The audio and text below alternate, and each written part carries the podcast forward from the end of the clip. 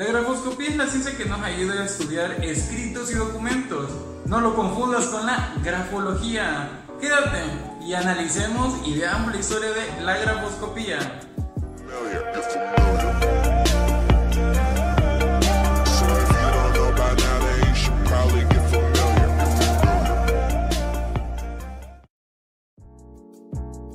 Grafoscopía y documentoscopía es la ciencia que estudia los documentos escritos y autoría de firmas, es decir, determinar que una firma proviene o no de una persona. La grafoscopía surge porque en la cultura hitita se empieza a dar la falsificación y réplica de documentos. El objetivo de la grafoscopía es el estudio de las grafías o dibujos escriturales impresos sobre papel u otras superficies para llevar esto a cabo utiliza diferentes técnicas y herramientas. Lockhart estudió en la Universidad de Lyon, donde se licenció en Derecho y se doctoró en Medicina. Profesor de Medicina Forense en la universidad, continuó en este puesto hasta 1910, cuando fundó el primer laboratorio de criminalística de Lyon.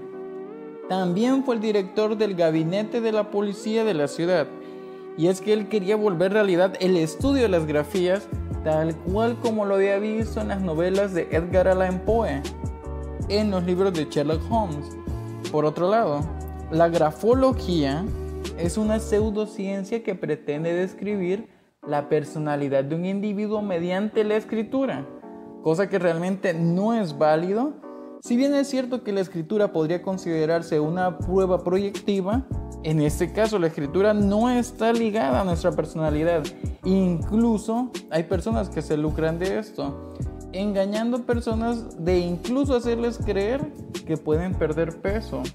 Atención, porque perder peso mediante ejercicios de caligrafía, la verdad lo veo muy difícil.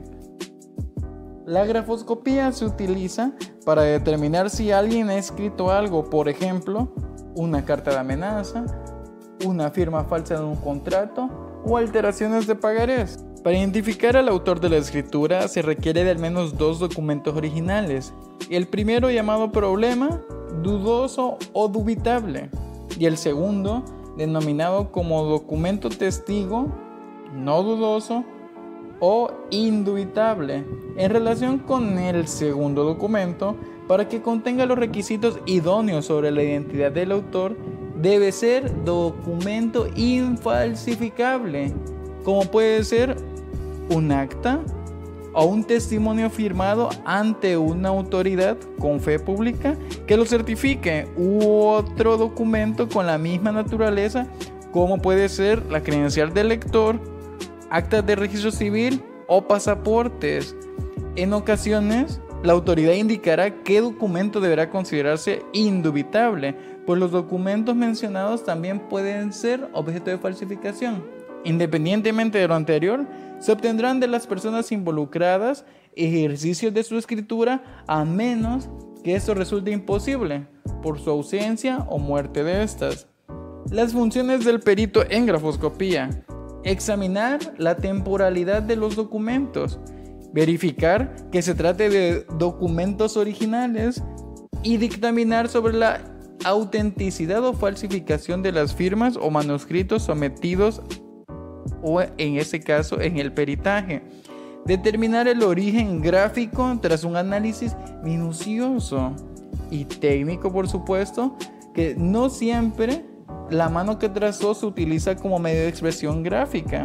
Puede ser cualquier miembro del cuerpo, así que con suficientes elementos el perito debe de confrontar toda la historia para llegar a una verdad histórica.